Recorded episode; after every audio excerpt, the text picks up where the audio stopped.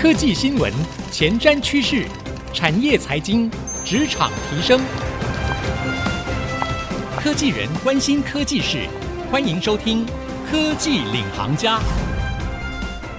听众朋友您好，欢迎收听 IC 之音逐客广播 FM 九七点五科技领航家，我是节目主持人朱楚文。最近呢，科技圈一大盛事哦，应该说最大的消息，应该就是 ChatGPT 推出了之后呢，很快速的在短短的时间之内哦，就吸引了破亿人次来使用哦，可以说是创下了所有的这个平台的记录。那另外一大消息呢，就是在 ChatGPT 这个部分的投资呢，最大的一个金主之一哦。可以说是微软了，微软呢在二零一九年的时候就投入了 Open AI，那在投入百亿元在 Open AI 呢，非常快就回收了哈，因为微软非常聪明的把 ChatGPT 跟微软的搜寻引擎给绑在一起，那这个并呢现在完全变成并二点零了，脱胎换骨。那很多人就说微软现在势如破竹，要挑战 Google 搜寻龙头霸主的地位。而最近呢，如果你有在网络上面去参加一些 ChatGPT 的社团，你会看到，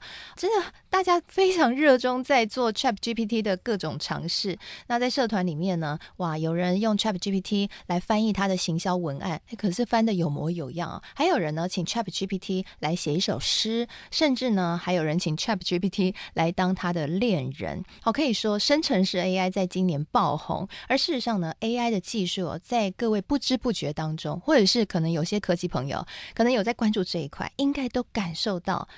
AI 现在已经与以往大不同了，这也是为什么特斯拉的创办人马斯克居然还说。这个 ChatGPT 可能应该要关掉，因为它现在离危险 AI 不远了。到底 ChatGPT 现在是未来可能还会有什么发展，会如何影响我们人类？而同时呢，AI 它现在不只是改变了我们实际的生活，大家都感受到了。其实，在制造业也做了非常多翻天覆地的改变。未来趋势是什么？今天我们特别特别为各位邀请到了微软大中华区策略部门高科技制造行业的负责人张恩琪负责人 Kevin。来跟我们一起聊聊这个话题，欢迎 Kevin。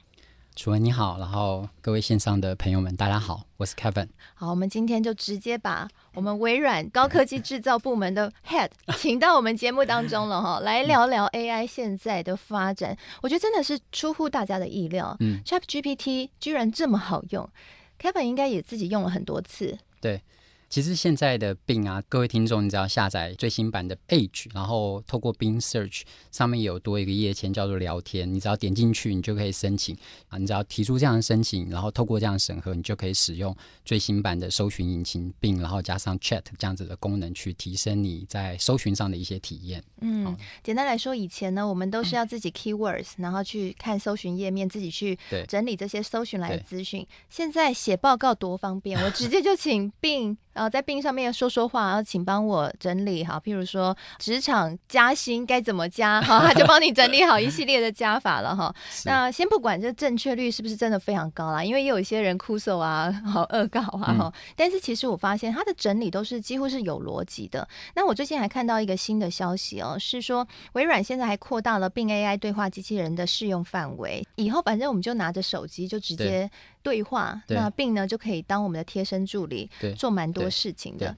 其实应该是说，我们自己的执行长 CEO 萨提亚其实他就有提到，其实 AI 未来人工智慧这件事情就要从根本上改变每一个软体它的使用的方式。嗯、Bing 搜寻引擎其实就是其中的一个很重要的一个开始哈。所以我自己使用 Bing 最近，像我最近刚好在帮客户整理一些，在做一些数位转型的一些案例。那在整理这样的过程当中呢，我自己就想说，哎，我可以先看看微软自己本身怎么是做转型嘛。然后我想透过微软一些例子给客户一些 example，给他做一些参考。所以我就打开了我们的新的 Bing，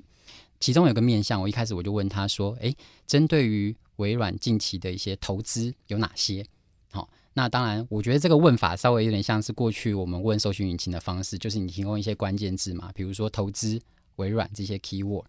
现在并加上 GPT 生成式的这样子的一个模型所产生出来的结果，它就给我一串，诶，微软在发展投资，包含到一些云端的运算啊、人工智慧啊、游戏或者是一些社会影响的一些投资的方向。哎，这不是我要的答案，我想要更细的，我就我就继续追问他哈，追问我就继续问他说，那有没有一些微软所收购或是所投资的一些公司，你可以告诉我？那他就帮我举了一些例子，他告诉我，哎，有 Linkin 啊，有 GitHub 啊，当然还有 OpenAI，近几年有三十八间这样子的公司。那我就发现，从这个东西里面还是不够细。然后我就再给我们的病史下一个问题，就是说，你可以给我一个列表吗？这三十八间到底包含哪些公司，以及收购这些公司之前他们所做的一些服务，或者说他们所提供的这些产品是什么？他就帮我做了一个会诊式的整理，然后把这样子 list 完全产生出来。那这件事情其实也蛮冲击我，我相信这也跟过去我们使用搜寻引擎的习惯可能会有不一样。过去我们习惯搜寻的时候，我们就去想，诶。关键字是什么？对对对。然后关键字产出的结果，比如说像我最后我想知道到底收购了哪些公司，maybe 在一篇文章当中有提到，但是那个文章会不会刚好也有提到说这三十八间公司本来的产品或是服务它是什么样子的面向，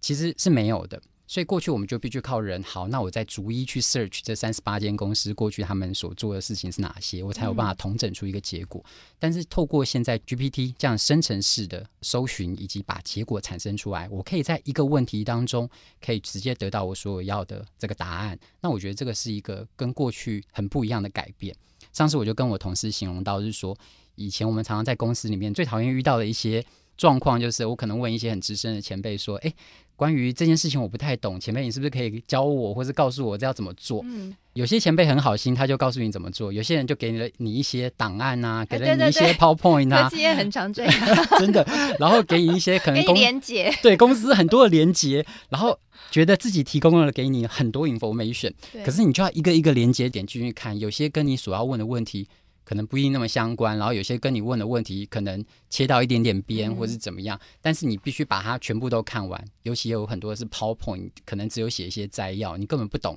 它上面的内容是什么。嗯、但是过去就是这样。其实大家有没有想到，这个就是我们过去使用搜索引擎的一个习惯？对，你 keyword 打出去，它给你一堆的文章，然后我们自己必须从文章当中去找到到底这文章里面到底在讲什么。可是现在整个搜寻的习惯是可以被改变的。嗯、我不把它叫成搜寻的习惯，这叫做一个聊天式的一个习惯。对，我把我的问题提出来，由这个 application 告诉我我要的答案是什么。嗯，以及现在如果你有时候病，你会发现它下面还会帮你标注它每一个地方。每一个句子来源的一些出处，跟他 reference 了哪些文章所写出这样子的结果，是所以一切都是可以被追查的。嗯、所以换句话说，以往我们熟悉的是搜寻，自己要去整理和分析，但现在加了 AI，对，ChatGPT 生成式 AI 已经可以帮我们做到，不止帮你搜寻，而且帮你架构逻辑架构，然后整理分析。对，所以有人说书记官可能要失业，因为 还有网友他们是直接在开会的时候呢，用 iPhone 把语音转文字，然后就丢给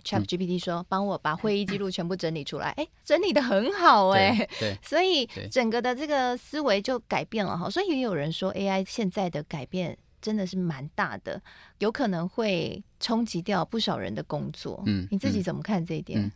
我先回到那个楚文刚刚所提到的，就是其实我们现在的 Teams，因为 Teams 我相信也是非常多科技业、非常多公司在使用的线上开会的软体嘛，哈。我们现在 Teams 其实也有整合 GPT 的功能，可以针对我们开完会的一个开会的内容，去跟它截取整个开会内容当中的摘要，以及我们在开会的内容当中，我们可能提到有哪一些的 follow up，它可以帮我们整理成一些 action item，然后让过去我们所在做这些。比如说会议记录的整理啊，发这些 action item 去追踪这件事情就变得更简单了。不仅是如此，我们现在也把它整在我们的一些 sales 的工具平台当中，像我们的有微软有 Dynamic 三六五有 CRM 的工具。对，我们前端在跟客户访谈，但是我收到客户的来信，可能询问我产品的价格，询问我们一些对应的一些产品的一些状况。我们 GPT 可以直接帮他生成回应客户的内容，以及会去参考你 CRM 里面所 key 的一些主要资料，直接帮你生成要回答客户的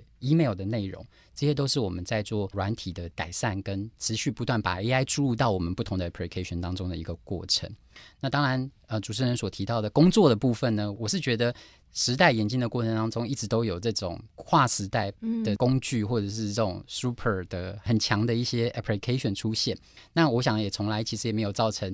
哪些人就真正的失业，或者是没有这样子的工作，而是会把人力挪移到可能更适合发展，或是另外的一个缺口，另外一个需要上去。是我们人会自己进步了，但是我们所有听众朋友也也要检视一下，如果你的工作就是在整理资料，那你真的要注意了，你可能需要再提供更多的价值。但刚刚 Kevin 提到一点，我觉得非常有趣哦，就是说在 ChatGPT 的运用上面，我们平常看到可能在网络上大家讨论比较多的哦，都是娱乐型的应用哈，或者找 ChatGPT 当自己的男友女友啊这种。但是实际上呢，ChatGPT 在工作上面的应用，现在微软是很积极的把它做串联和开发。对，对，那其实我有看到，呃，也有网友去做了一些尝试，是请 ChatGPT 来帮忙做报表。嗯，哎，结果也做的蛮好，嗯，甚至还有请 ChatGPT 来写程式。是，结果 ChatGPT 也帮他写出了一个外挂的程式，所以他就可以直接让他的工作的系统会更好。所以换句话说，ChatGPT 出来了之后，其实它带来的影响可能不只是我们生活层面，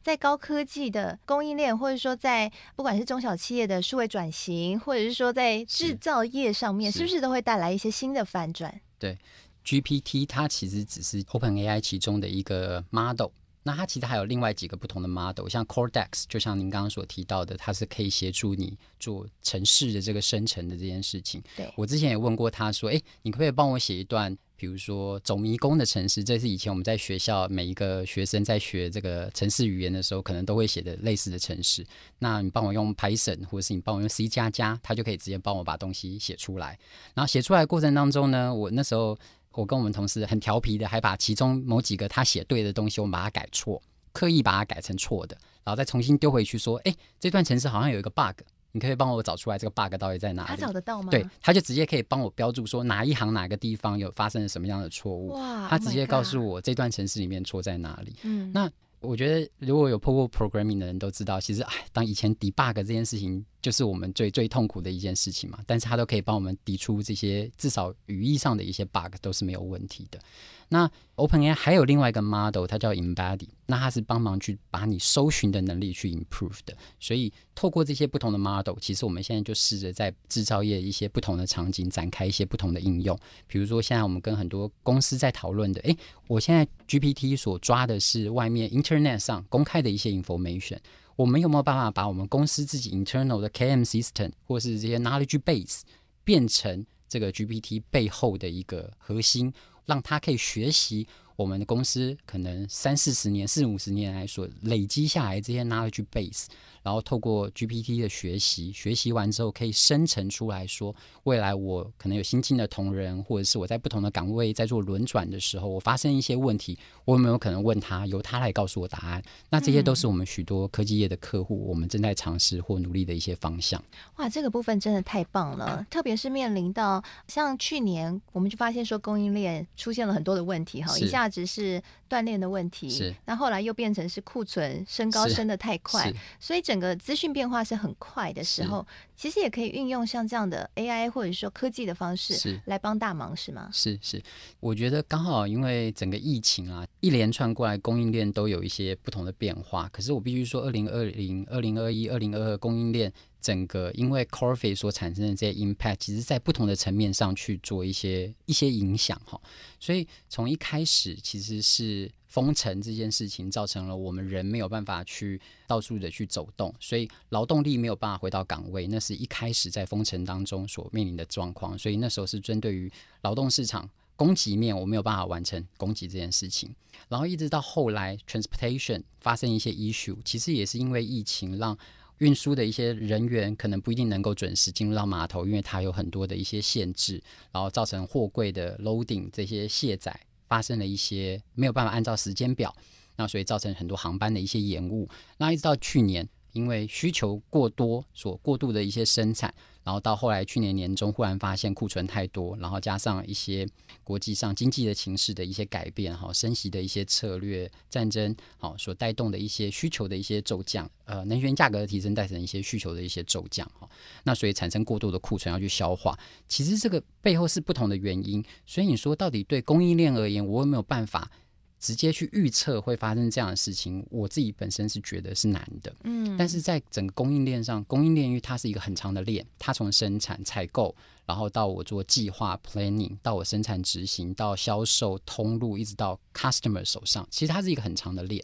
那过去我们跟很多客户在谈，其实供应链当中最大的问题反而是资料的一个透通性。是，哦，所以呃，许多客户他在整个供应链的环节上，他透过不同的系统。来满足，比如说前端有 procurement system，然后公司内部有 ERP，制造有 MES，销售有 CRM，然后通路有通路管理的 system，好，那透过很多不同的 system 去搭配，可是这系统跟系统之间资料的串联跟整合，其实就是它的问题。那现在我们在做的技术，就是怎么样把这些资料 consolidate 在一个单一的 platform 上。我们再把 AI 放进来，再从里面找到 insight，跟怎么去协助我们做下一阶段更有智慧的改变，这就是我们在做的事情。好，刚刚 Kevin 跟我们分享了，现在呢，生成式 AI 不只是被我们拿来做一些娱乐性的应用，其实呢，也默默的在改变整个产业工作的方式。哦，刚刚 Kevin 讲的，也不知道各位听众朋友听了有没有觉得很兴奋，或是马上联想到，哎，自己在工作岗位上面未来可能会有很多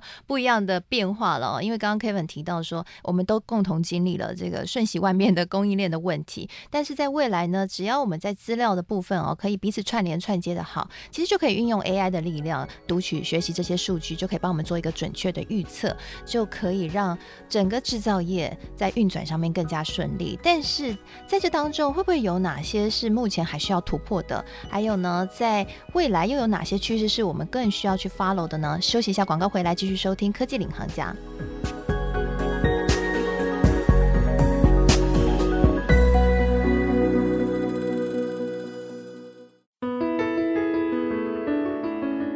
欢迎回到科技领航家，我是节目主持人朱楚文。今天呢，我们在节目当中跟大家一起聊聊最近最火红的 ChatGPT 这个议题哦。上半集节目呢，我们特别为各位邀请到了微软大中华区策略部门高科技制造行业的负责人张恩琪负责人 Kevin 来跟我们聊聊 ChatGPT 他自己的使用经验，还有他整个去看这个 ChatGPT 可以在不管是生活或是工作或产业上面的应用哦。我们直接就请到微软来了，因为现在 ChatGPT 就。是属于可以说就是微软现在的秘密武器哈。刚刚呢，这个 Kevin 有分享了说，其实现在 ChatGPT 真的是完全颠覆了搜寻的方式。以往我们搜寻是用关键字，自己还要去做整合和整理，但现在生成式 AI 可以帮我们全部做好，它会把所有一切包含整理分析都给你。那更甚者呢，是在制造业端。常常在喊后疫情时代，大家都要数位转型，但数位转型有时候成本很高。但微软现在已经在打造一个平台，可以帮助所有的企业，可以不管是在管理资料，还有做预测上面，都可以更加的准确。那我们是不是可以请 Kevin 再跟我们来更详细的来说明一下说，说这个平台目前已经在一个可以 run 的阶段了吗？嗯、那我们刚刚有提到说，其实它也需要一个资料彼此的串联嘛。是。但我听说啊，现在中小企业就是还是出现那种资料有残缺状况的问题，资料断裂的问题，这会不会是现在最大的瓶颈？是。回到制造业啊，其实我觉得，尤其我关注台湾制造业这么多年嘛，我把制造业的整体的一些需求，或是台湾制造业发展的一些优势，我把它简单归纳成几点哈。我觉得第一个当然是品牌，我们还是有非常多有利的一些品牌在台湾的市场上，甚至在国际的这个市场上，有很多制造业的品牌是非常有优势的。那当然，品牌的经营这件事情就是一个 key 哈，对他而言是就是 key。再来就是。比如说制成的良率跟技术，我想这个大家毋庸置疑，这也是我们台湾制造业的一个能力强项之所在。好，那成本有办法去很好的管控一个成本，这个其实也是我们的厉害之处。那另外一个就是面对到市场上各个不同，比如说国外的一些品牌，我们是没有办法去 fulfill 它的需求。从我们 OEM、ODM 的角度，有没有办法快速 fulfill 这些客户的一些需求？这也是我们台湾制造业发展的一些强项。我从这四个里面哦，比如说第一个品牌。品牌可能我举例，可能背后它的舆情，到底市场上消费者对于这个品牌的声量，它是一个什么样的状态？过去这些品牌上，我可能要委托很多市调的机构去做很多的访谈跟了解。可是现在，我可以从网络上一堆的文章去做爬文，透过 GPT，GPT 它其实有个很厉害，它不只是语义的生成，它的前半段是你语义的理解，了解你到底在问什么样的问题，这件事情也是他的能力之一。所以。我怎么样透过我在网络上爬回来这些文章，去判断哪些他讲我的品牌是讲的好的，哪些讲我是讲我不好的，不好的我有没有机会把它抽取出来，看看到底是什么，我哪里不好，我是不是有办法去回应，我是不是有办法去改进，很快及时去处理这些事情。那这个就是我觉得在制造业当中其中一个特色。那比如说制成跟良率，我想非常多的客户过去在做这些 IoT 的一些技术嘛，哈、嗯，过去设备上所发生的一些震动啊，或者是热度过热啊、电压过高啊，环境当中的一些不同的一些因子，过去这些都是属于比较是类比性的因子。那我们怎么样透过 IoT 的设备把它数位化？数位化进来之后，我怎么透过 AI 去分辨说，诶，什么时候会发生什么样的异常？对，什么样的异常发生之前会有什么样的讯号先产生？嗯，那我是不是就有办法去预测说，我不要让那个问题产生？我在这个讯号已经在发生的时候，我就及时去做一个维护。那这个其实背后其实都是 data，所以你会发现微软其实我们在 data 的不论是收容管理，结合现在 GPT，所以我们对 data 的理解。甚至是未来的生成，其实我们非常着重在这一块，我们也希望在这一块上继续把我们在制造业当中。背后所服务的一个这样子的平台做得更好。嗯、是微软本来就是科技巨擘了，所以在这个我们说整个 Big Data 的趋势上，微软一直都有 follow up，在现在可以说是集大成，然后让大家可以说是惊喜万分。那我刚刚好奇想问一个，是刚刚 Kevin 提到的说，讲到其实现在最困难的点就在于 data 会不会有出现断裂的问题嘛？是。那刚刚提到一个在智慧工厂里面哈，如果我们要真的能够做出一个准确的预测，甚至我们幻想的元宇宙世界。人不用在工厂里面，我们只要看到一个小 sign，、嗯、然后我们就可以马上做及时的处理，真的太棒了，对不对？是可是刚刚有提到说，其实工厂有很多的状况，它是类比性的资讯，对，譬如说它是一个声音，它不是一个数位化的零和一，对。所以要怎么把这个类比的的 sign 把它变成一个数位化的 sign？. 我想现在技术上已经突破了吗？对，对已经突破了。对对对，哦、我应该是说主持人所提到元宇宙的这个世界哈。我试图把我们人类的世界或人类的能力大概有哪些 component，比如说我有个人的主体，其实你在元宇宙的世界，你有三 D 的模型，你有这些设备跟产线，它其实就像是一个主体。那我们人有这些触觉，那对应到工厂端，我有 IoT 的 sensor，它其实就像某个程度的触觉，它可以去感知你的温度、压力、环境当中一切的变化。我们人有视觉。在厂端里面有很多客户，他们都已经布满一切的 camera，然后透过影像的辨识去辨析，说到底现场发生了什么样的状况，有没有人不该进入这区的人走进了这个区域，或者是做一些错误的操作。好，我们人还有说话的能力，其实。我们前面谈论这么多 GPT，其实它也有一个语义的能力，甚至微软还有一些服务叫 TTS，就是 Text to Speech，就是把文字直接变成语音，或是 STT Speech 直接变成 Text，这个都是已经是很成熟的技术。所以说话的技术也有。那场间，我现在可以透过 GPT，它就像是一个大脑，AI 就像是一个大脑。是。那人有记忆，我们放在场间，我们有很多的 database，有这些 storage，它也是记忆。人有时间，有 space，有空间跟时间，在厂区我们有地图，然后我们也有 digital twins，它其实本身就是带有时间维度的一些资料。所以你想想看，人类世界所在发生的一切的讯号，其实都有办法模拟一套在整个生产场间。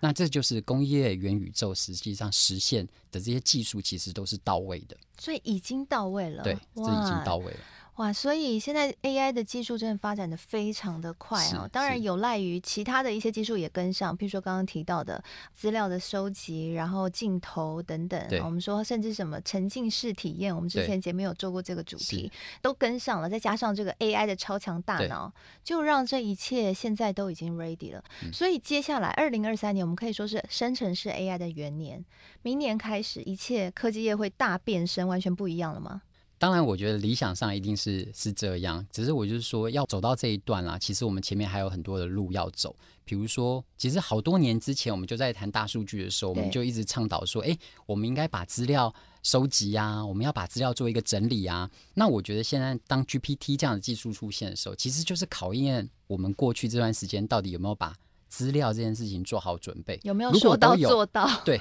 如果过去我们都跟上了这样子的脚步，我相信现在要应用这件事情就会变得非常容易。嗯、那我觉得现在很多客户所遇到的困难就是啊，我过去这些资料其实还是断链的，还是散落在各地的。那到底我现在要怎么样很快 adapt 到？GPT 这样子的技术的时候，就会遇到挑战了。所以我觉得回过头来打底的这个工作还是不能省，还是要做的。是，所以换句话说，如果你是企业的负责人的话，那这一点对你也非常的重要。是不是在未来还有一些趋势是我们可以掌握的？好，微软一直在发展技术的这个部分啊，我相信大家也都知道，过去大家对微软的印象就是我们的 Office 啊、Windows、Teams 这些 application。那现在我们当然有 Azure，我们有这些 AI 的这些 capability。但是我们对企业而言，其实我们一直都是隐身在企业的背后，帮助他们怎么去提升他们产线上的一些良率跟稼动率，类似这样子的一些行为。最近刚好我们也正在筹备一个活动，就是我们在三月二十二号，我们预计要办一个 manufacturing 的 expo。透过 expo 这样的活动呢，其实我们是带入我们将近二十间的合作伙伴。我们这二十间的合作伙伴呢，过去他们在用微软的技术，帮助我们的客户，无论在他过去的 SMT 的产线。金属加工制造的产线、塑胶射出的产线、包装检验、整场的一些需求，他们都做过非常多的一些案例。那这一次，我们透过这样的活动，我们就试图把这二十位伙伴他们所做的一些成果，实际带到产间来。那我们就邀请我们的客户，邀请我们的来宾。如果你有 SMT 的产线的，那你就可以来逛 SMT 的那些摊位，你就可以理解说，诶，我的 SMT 的产线到底现在的状况是怎么样？那别人已经做到什么样的状况？我有没有哪些东西是马上我看到我就觉得，嗯，这个是我要的。很快去 match，就让大家很快有办法把别人已经做好的一些成果带到自己的场间来，快速提升了我的一些技术上的一些能力。我想透过这样子的一些行为，我们就更快去 mapping 这些需求跟这些已经成功的一些案例，让这些例子很快可以带回家。也呼应到我们前面所提到的是说，怎么样可以去很快去补足我在数位上的一些缺口啊，数位上的一些断点。好，今天非常谢谢 Kevin 来做的分享，那也提供给所有听众朋友参考。如果您希望自己在我们说这个生成式 AI 趋势的年代能够赶快跟上趋势的话，还可以参考一下这个活动呢，先去打开视野，那才知道自己未来要往哪里走哦。那谢谢 Kevin 今天来节目的分享，也谢谢所有听众朋友的收听。那我们现在节目呢，除了会上到 IC 之音主客广播 FM 九七点五播出之外，也同步会上到 Apple Podcast 和 Spotify。如果您喜欢我们节目，可以上到这些平台搜寻科技领航家就可以随选随听我们所有的节目了。那同时在节目播出之后，我也会将刚刚 Kevin 精彩的分享和我的新的感想写成一篇采访笔记，放在我的脸书粉丝团，搜寻财经主播主持人朱楚文就可以看得到了。谢谢您收听，希望今天内容能够让您有不一样的思考。我是楚文，我们下次再会喽，拜拜。